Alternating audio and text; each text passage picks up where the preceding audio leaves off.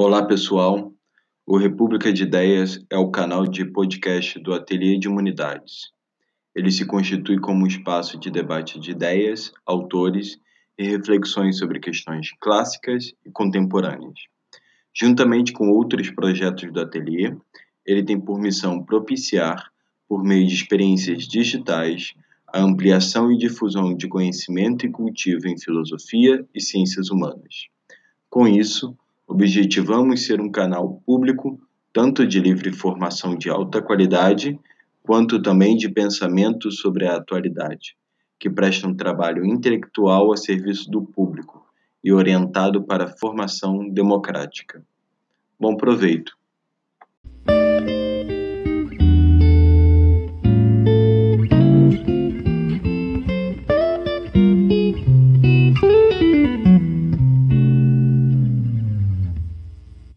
Boa noite, gente, para quem nos ouve. Estou aqui de novo com o André para falar sobre o livro Democracia Inacabada. Vamos falar nessa noite aqui sobre o capítulo 3, que se chama Democracia Inacabada, dois pontos, quadros e bordas da soberania do povo.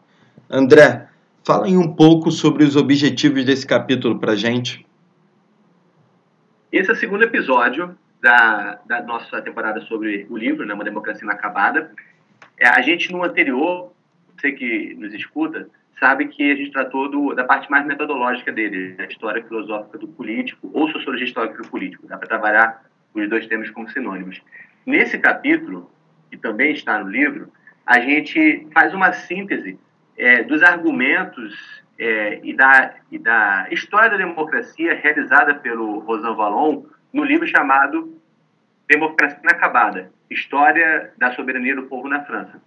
Esse, esse capítulo, então, ele é bastante pouco pretensioso. Ele apenas pretende fazer uma, uma síntese é, do que, quais são os argumentos do, desse livro do Rosan Vallon, que faz uma reconstituição do desenvolvimento do conceito, da história e das instituições de soberania do povo na democracia francesa, mas que permite também pensar para além da democracia francesa, incluindo a brasileira. Sim, tem uma primeira uma citação que inicia o pará, ou que inicia o capítulo que você fala que o Rosa Valon, na verdade, fala que é preciso considerar mais radicalmente que a democracia é uma história e que ela é indissociável de um trabalho de exploração e de experimentação, de compreensão e de elaboração de si mesma.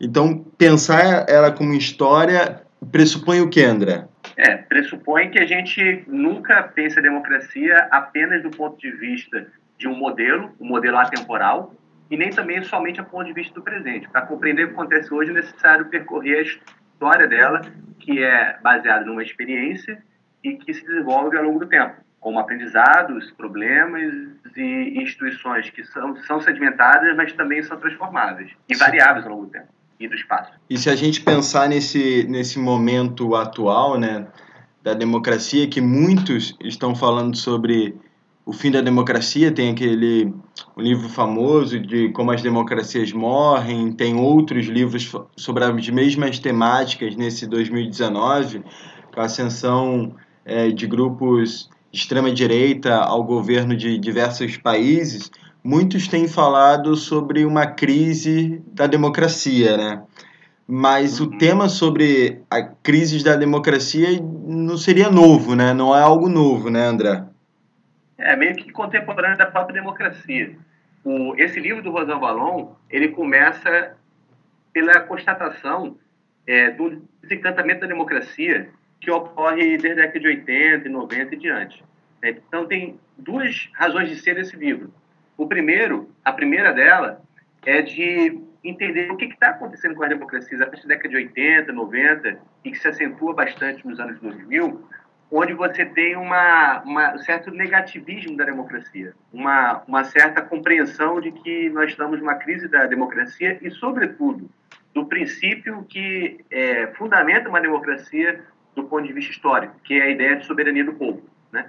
A democracia como soberania do povo é, está em crise, ou pelo menos é tida como estando em crise. Então, a primeira coisa que o Valon pensa é como que eu consigo interpretar isso que está acontecendo? Será que temos uma crise da vontade popular? Será que temos uma, um esgotamento do modelo de democracia entendido como soberania do povo? Essa é a primeira questão dele, né? É o desencantamento com a democracia no tempo presente. Mas ele, como é um historiador e tem uma perspectiva da história da democracia como experiência e como propriamente uma história, ele vai mostrando que é, o desencantamento e as decepções com a democracia são contemporâneas da própria democracia. O tempo todo, a democracia se apresenta como um problema para os seus atores e para as instituições. Então, esse desencantamento da democracia ele tem que ser posto no ponto de vista histórico, a tal ponto de se perceber que ela sempre faz problema e sempre é fomentadora de processos de decepção. O ponto é entender como é que, como é que isso ocorre ao longo da história e com essas particularidades do desencantamento de hoje, do nosso tempo. Então, valeria talvez você começar pelo início da história, pensando um pouco, trazendo para a gente essas tensões fundadoras. O Rosan Vallon, nesse livro, está fazendo uma história da democracia na França, que tem umas suas, suas singularidades, né? diferente da, da história da democracia, por exemplo, americana ou inglesa. Não vamos trabalhar sobre as outras experiências, focando só na França todo mundo sabe, quando tem as suas aulas de história, no ensino médio todo mundo aprende isso, é que a democracia francesa ela é instaurada por um processo revolucionário, a Revolução Francesa. Isso daí, do ponto de vista histórico, é bastante pertinente, porque algumas tensões que são características da democracia se tornam bastante acentuadas nesse momento, onde há um processo revolucionário, onde cai o rei e entra uma, uma promessa de um regime democrático, de uma forma de sociedade que fosse fundada no quê? Na soberania do povo. Quais são as tensões que existem, então, na questão, nessa promessa de uma democracia como soberania do povo? Uma coisa básica é, beleza, o povo é soberano. Como, então, representar a soberania desse povo? Como esse povo pode manifestar a sua vontade? Para os revolucionários franceses, se colocava o problema se essa soberania do povo se manifestaria como uma democracia direta ou como uma representação. Na verdade, eles nem tinham na época, por incrível que pareça, o Valon mostra muito bem isso no outro texto que está no nosso livro, a ideia de que era uma democracia que devia ser fundada. Eles tinham no horizonte outros problemas e o conceito de democracia só surge lá em 1830, 40, tal como nós entendemos hoje, tanto na França quanto nos Estados Unidos. Mas, independente disso, o ponto para eles era eles não acreditavam na possibilidade de democracia direta em países muito grandes, com uma demografia muito grande, que na época já era bastante significativa. Imagina a nossa de hoje e pensava na possibilidade de um sistema de representação do povo soberano. Parece fácil, então, a resolução. O povo é soberano, vamos representá-lo. Só que a partir disso surge uma série de problemas que são conceituais, institucionais e práticos. Que soberania é essa? Uma coisa básica, que a primeira tensão em relação ao conceito de soberania é: a soberania é um princípio ou um exercício? Porque você pode estabelecer o povo soberano como princípio, só que ele não exerce a soberania por exemplo, é a forma com a qual você pode pensar que o regime foi instaurado por uma Constituição e, a partir disso, quem exerce a soberania são os representantes. Por outro lado, tem aqueles que veem que, não, democracia, a soberania do povo só deve, é, só existe legitimamente se houver um exercício do povo. Então, essa é a tensão básica e um equívoco sobre como interpretar a soberania do povo. Se é como um princípio que instaura o regime ou como um exercício do, que é, é, do povo em que o regime vai funcionar dessa forma. Mas não tem só essa tensão, tem outras tensões existentes nesse período, que são bastante curiosas. Por exemplo, soberania do povo deve ser representada. Mas como entender representação? O que é representar o povo? O Rosan Valon ele mostra que há dois conceitos de povo, de representação do povo, é, que funcionam naquela época e que atravessam a história da nossa democracia. Tem a ideia de representação como mandato. Sim. É aquilo, né, mano? Você tem lá uma, um processo de eleição em que você é, elege representantes, são os mandatários do povo ou são mandatários dos indivíduos eleitores. Essa ideia de representação, como eleição de um mandatário, é um dos aspectos da democracia. O Rosan Valon, como a gente viu no, na, no episódio anterior, ele trabalha também com o conceito de o político, onde ele mostra, agora nesse livro, que representação também tem outro sentido. Representação como figuração do povo. Né? É o povo que deve ser figurado. Ele não deve é apenas ser representado como mandatário, mas também tem que ter formas de figurá-lo simbolicamente, né? expressá-lo, é, torná-lo manifesto em, em instituições, em regimes, em dispositivos e tudo mais. Essa é uma ambiguidade do conceito de representação. E as democracias modernas operam com esses dois sentidos de representação. Quando você pensa em representação como eleição, você não consegue entender a dimensão do político nas democracias modernas. Essas duas tensões já colocam bastante problema, né? Sem dúvida. É, é, eu fiquei até tentado a puxar para outras temáticas, mas eu acho que vai fugir muito do, do, do nosso debate, então só vou deixar aqui como um, um parêntese que tem autores que vão discutir, por exemplo, a Hannah Pictin, que discute sobre, tem um, um, livro sobre o conceito de representação também, e tem o próprio Gurza Lavalle, o Gurza Lavalle lá de São Paulo, da USP, que está pensando essa representação a partir das organizações civis também. O Lavalle utiliza a ideia de representação funcional, né? Que é tirado do próprio Rodolfo Malon. É, representação virtual que você diz ou não? É funcional, virtual, né? Sim, exato. Mas é, é, um, é um parênteses que, só para deixar, não é, tentando entrar tanto no assunto, mas para dizer que o debate só sobre o conceito de representação já é bastante já é bastante tem uma magnitude bastante razoável, né? Já daria para a gente entrar aí em vários episódios só discutindo é, o, só discutindo o conceito de representação. Mas retornando aqui para o seu capítulo, Queria que você falasse um pouco mais, então, um pouquinho mais sobre a ideia das bordas da democracia, que talvez seja o mecanismo que o Rosan Vallon utiliza para pensar esses, esses debates, o debate da democracia, etc. Para a gente falar sobre as bordas da democracia, né, que são os limites da democracia, é importante pensar os quadros dela antes. Né? Imagina é a imagem da, da pintura, tem, as, tem as, os, o quadro, os quadros e as bordas. É, o quadro da democracia ele fica um pouco mais claro quando a gente entende essa questão assim o povo tem que ser representado mas o que é o povo esse esse esse sujeito tem que ser representado. De forma muito rápida porque não tem como a gente aprofundar aqui o próprio conceito de povo ele tem diversos ele é equívoco ele é polissêmico ou seja tem vários sentidos existentes. É, quando você tem uma, um regime como a democracia que promete é, representar o soberano, que é o povo, tem um equívoco básico entre, afinal, que autonomia está sendo representada. A democracia ela, ela se funda na promessa de uma autonomia desse povo, mas também da autonomia do indivíduo. Então tem um equívoco entre o regime da democracia, o regime de é, soberania do indivíduo e soberania popular. Esse é o primeiro ponto. Quando você pega a questão da soberania popular, né, é, não deixando de esquecer o fato de que o regime de democracia também é soberania do indivíduo, essas duas coisas têm que ser é, juntas, têm que, têm que funcionar juntamente numa democracia, o Rosa Paulo mostra isso. Como você dividiria... Oi? Como você dividiria essa soberania do indivíduo da soberania do povo? É, a tradição do liberal, liberalismo é aquela que pensa a democracia como, antes de tudo, a soberania, a, a soberania dos indivíduos onde o Estado entra como um representante, é, dois indivíduos, dois particulares, que têm direitos que são até mesmo pré-sociais, podem até ter o nome de direitos naturais, né, que são até anteriores aos direitos positivos. Algumas tradições liberalismo vão colocar isso, né, por exemplo, do Locke é, e do próprio. E, e, tanto do Hobbes quanto do Locke, você tem uma, uma, uma concepção de soberania do indivíduo que vai, vai fundar a concepção de democracia. É, e o Estado, nessa, questão, nessa, nessa ordem da, da, da representação da soberania do indivíduo, ele tem como o papel dele é representar os interesses, os direitos dos indivíduos e defender, né, é, guardá-los, protegê-los, limitar as possibilidades de que eles sejam degradados e tudo mais.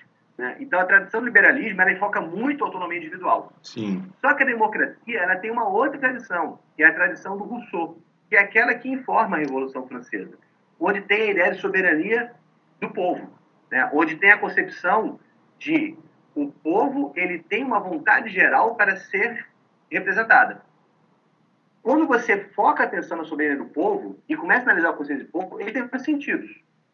As eleições, como é que elas foram criadas? Para que, que elas foram criadas? O Rosan Valon mostra que as eleições são uma forma de tentar resolver o problema de como representar esse povo. É, se buscou uma equação em que o povo é visto como maioria, como é, uma, um, é atomizado, tem vários indivíduos, um homem, um voto, e na época era um homem mesmo, mulher não tinha direito a voto, e pela maioria dos indivíduos se formaria uma vontade popular. É como a gente vê nas eleições. É, teve uma maioria que elegeu um presidente ou um governador, e esse presidente ou governador, eleito pela maioria, vai representar todo o povo. Isso foi uma tentativa de resolver um problema que está é, na base da democracia.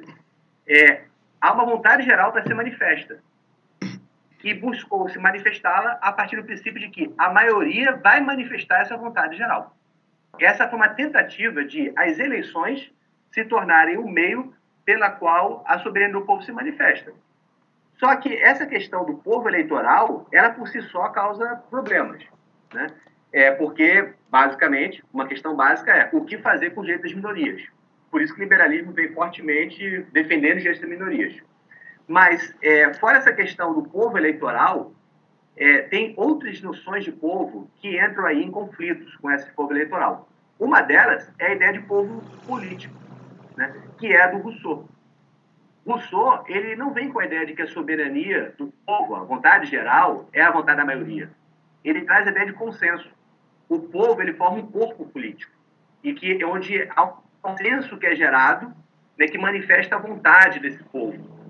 Agora, como, como essa vontade desse povo, esse povo unido, é, esse povo em consenso, é, exerce sua soberania? É um problema sério, coloca questões que a sociologia política vai trabalhar bastante, da relação, por exemplo, entre representação e participação, né?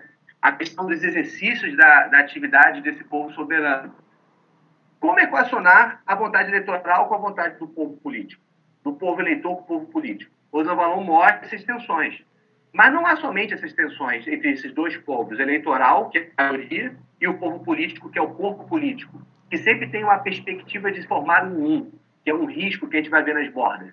Né? A ideia de que esse então, corpo político tem que ser uno, tem que ser monista, substancialista, isso é a porta para a ditadura, totalitarismo e tudo. Mas há pelo menos dois outros sentidos de povo. Eu já passo, já falo sobre isso e a gente parte para as bordas. Que é a ideia de povo jurídico. Né? Além da, da ideia de um povo eleitoral, que é a maioria, do povo como corpo político, tem a ideia de um povo que trabalha é, representado pelo processo legislativo, pelas leis e, e, sobretudo, manifesta uma Constituição. Esse povo que passa pela, pela, pelas leis, que se expressa pelas leis e que tem a sua vontade manifesta uma Constituição, também não está necessariamente bem equacionado com o povo maioria e com o povo político. Né? É, às vezes, o povo político vai querer romper com é, o princípio de povo legal e de povo eleitoral, estabelecer uma ditadura, por exemplo, de uma de uma de uma, um corpo político que está acima das instituições, é um risco. Ou o, o povo eleitoral ele vai conter a vontade de uma maioria do povo, o povo legal vai romper a, a vontade de uma maioria do povo eleitoral, vai romper a, a ideia de corpo político. Atenções nisso. Para além desses três povos, a um que a sociologia mostra que existe, né? que é a ideia, que é o povo social, que o Rosão Balão diz. Basicamente é o povo real, é aquele que você vê nas ruas, é aquele que a sociologia mostra que é sempre plural, que é sempre disperso, que é difícil de você concentrar no um. Quando você vai numa instituição, não precisa olhar o Brasil como um todo. Você vai numa instituição, vai lá na, na, na Universidade Federal do Rio de Janeiro. Você pensa, ah, há uma Universidade Federal do Rio de Janeiro. Quando você vai fazer a sociologia disso, você vê que é uma fração, são frações de grupos, facções, é, identidades. Não tem como unificar isso numa identidade é, una, consensual, chamada Universidade Federal do Rio de Janeiro. Né? O povo social é esse povo que é plural por excelência.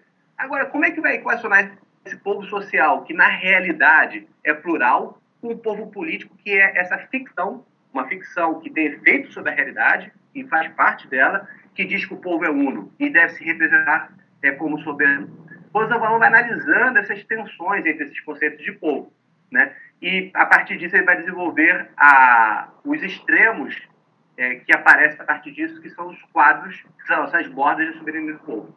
Sim. E aí, como chegamos então a essas bordas, André?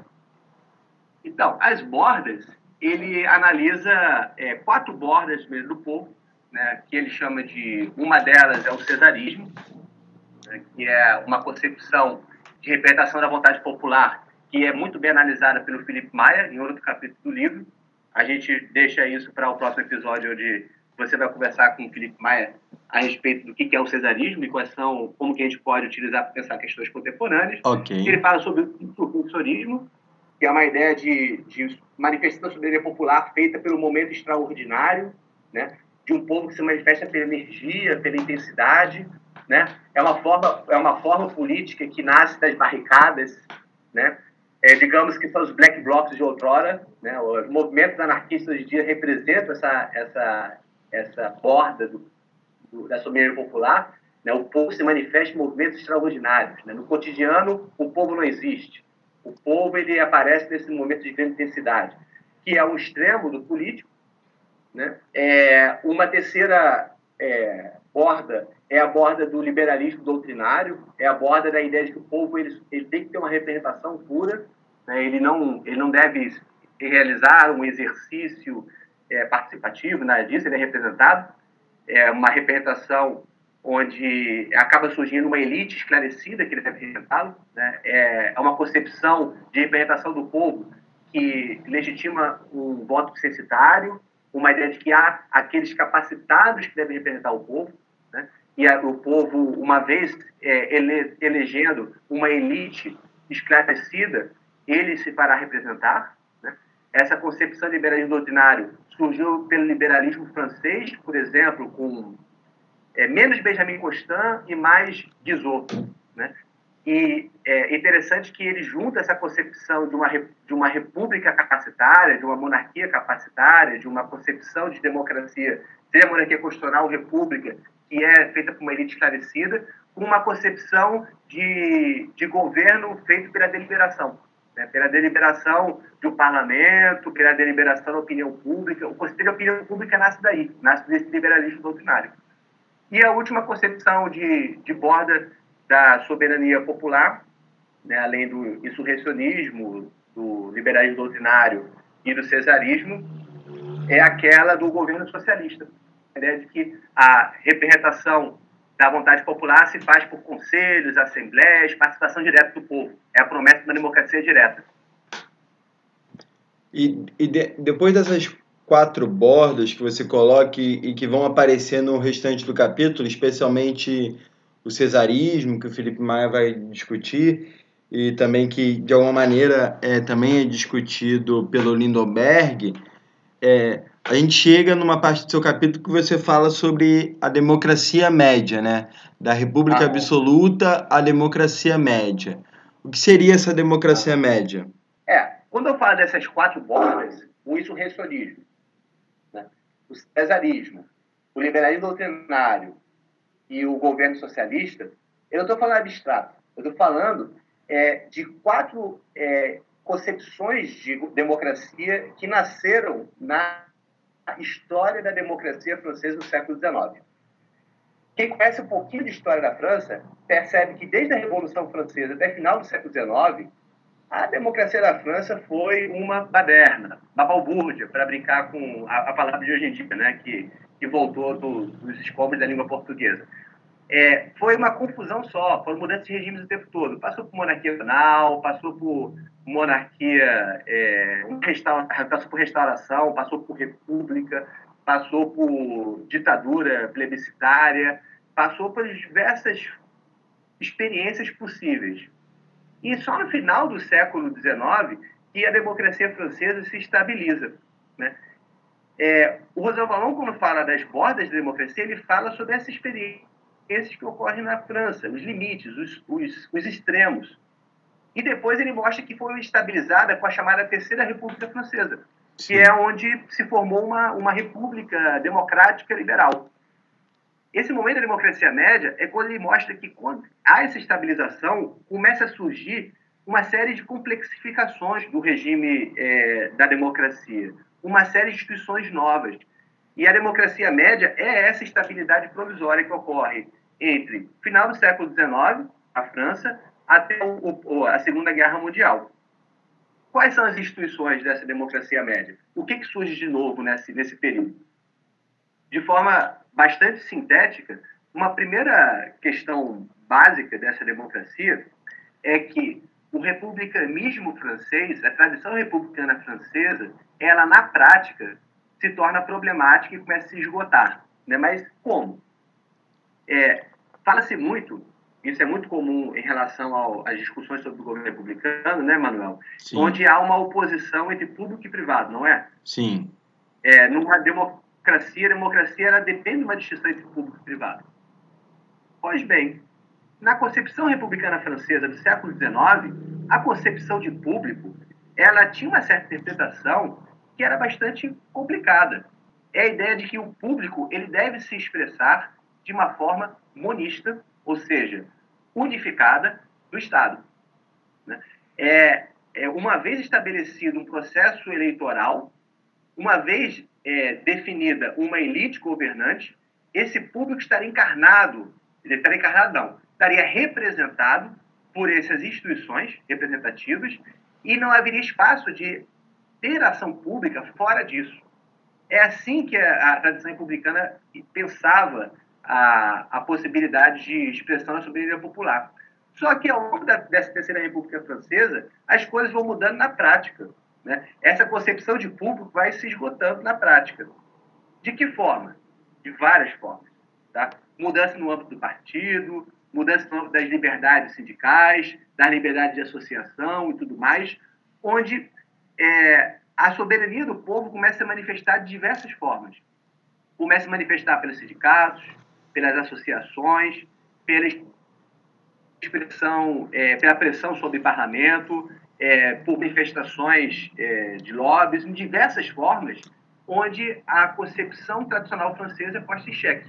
E surgem é, diversas, uma multiplicação da, da, da soberania popular. Rosan Ballon ele mostra como que isso ocorre nesse período.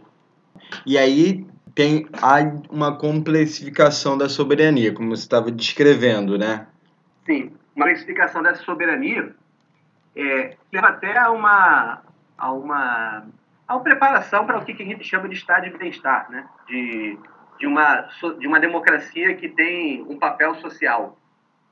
Né? Uma das coisas que ele mostra é que surge nesse período sindicatos, né? surgem os direitos sociais e tudo mais, em que é, uma concepção de democracia econômica, uma concepção de expansão da democracia para fora do Estado, para também ser pensada é, formas de organização do trabalho, de organização da economia que também tenha um papel de representação, de defesa de direitos para além dos direitos políticos, para além dos direitos civis, incluindo também direitos sociais, direitos econômicos. Esse tipo de democracia é uma surpresa que não estava no horizonte do pessoal do século XIX. Bem, é, qual é a, a, o final dessa história para o Rodan Ballon, né, a moral da história para ele nesse Democracia Inacabada, que faz que a gente possa chegar ao final desse, desse episódio de hoje. O que, que seria, então, essa democracia para o Rosan Ballon depois dos aprendizados ocorridos desde o século XIX até a Segunda Guerra Mundial? essa aprendizado seria da possibilidade de representar o povo soberano não na forma de um só, não por um monismo, mas sim pela complexificação das formas de representação. O povo é soberano desde que se manifeste de múltiplas formas, desde que haja diversas formas de representação dessa soberania popular. Isso os franceses, na tradição, não conseguiam pensar, exceto um, chamado Condorcet, que fez um projeto de constituição lá na, na Revolução Francesa e acabou caindo na guilhotina e sendo esquecido ao longo do século. O Rosan Ballon retoma o projeto de Condorcet, né, dizendo que toda democracia ela tem que ter uma soberania complexa e uma representação generalizada.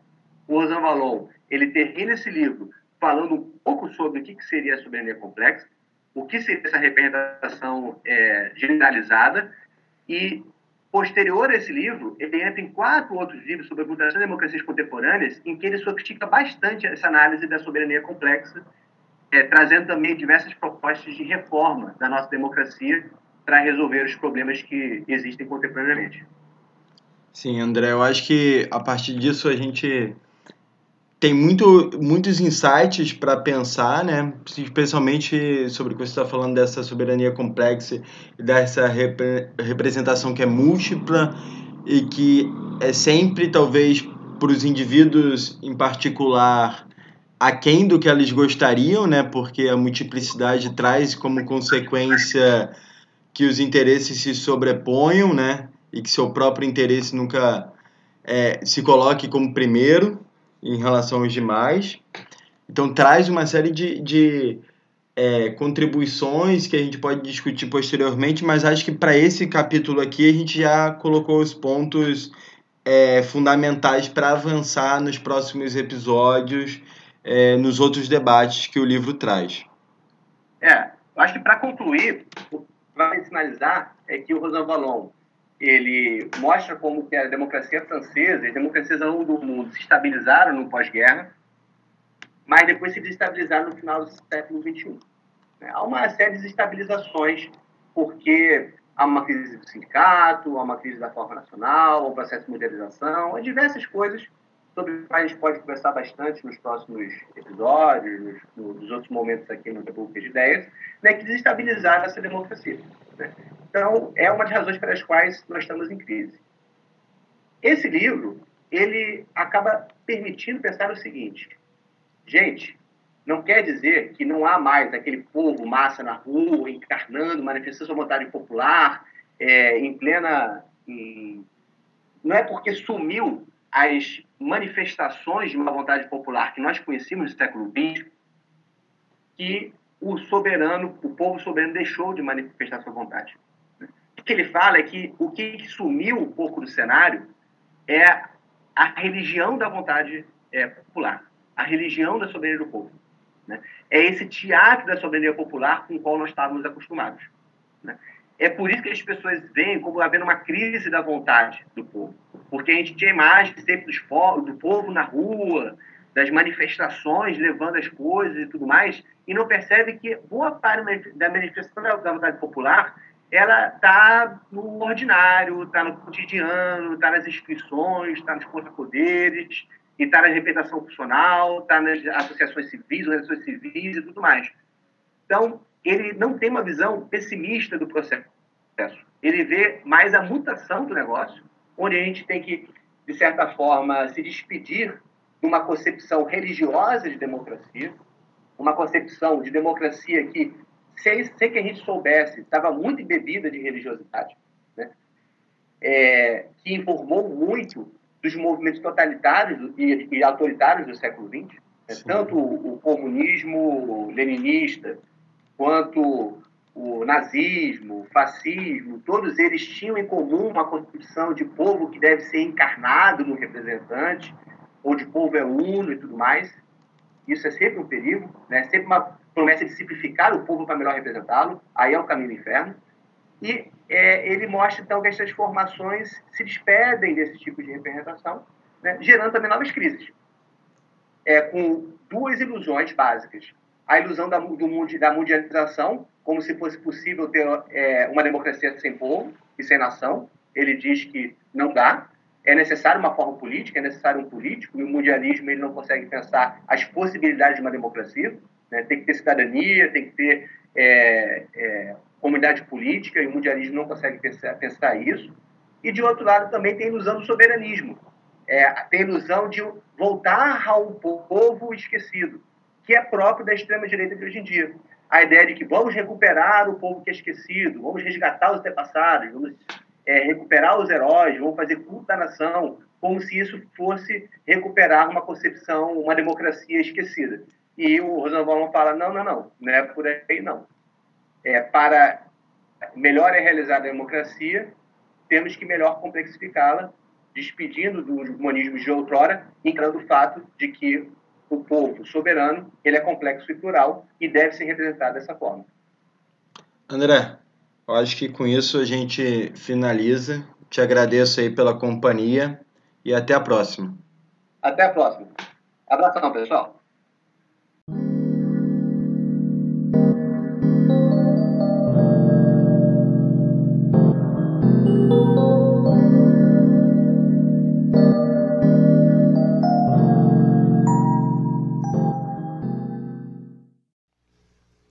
Antes da gente terminar, uma última coisa muito importante para nós e para todos vocês. O Ateliê de Humanidades é uma instituição de livre estudo e pesquisa que precisa se financiar para cumprir sua missão. Nós não temos dinheiro do Estado, nem patrão, nem mecenas. Por isso, estamos lançando o regime de apoio do Ateliê de Humanidades na plataforma de crowdfunding Catarse. Se você gostar da ideia, dos valores e da missão do Ateliê, se você gostou desse episódio, da temporada e toda a proposta do República de Ideias, nos apoie e ajude a difundir entre seus amigos, familiares, colegas, conhecidos e vizinhos. Você pode doar qualquer valor, ou então entrar no Clube do Ateliê, contribuindo com apenas R$ 19,90 por mês. Como apoiador do clube, você terá vários benefícios do ateliê e também da nossa rede de empresas apoiadoras, que está em expansão permanente. Para saber mais, acesse nosso site, ateliêdehumanidades.com. Para nos apoiar, vá lá no Catarse e se associe à causa Ateliê de Humanidades. E não se esqueça de nos seguir em todas as nossas redes. Até o próximo episódio. Um abraço.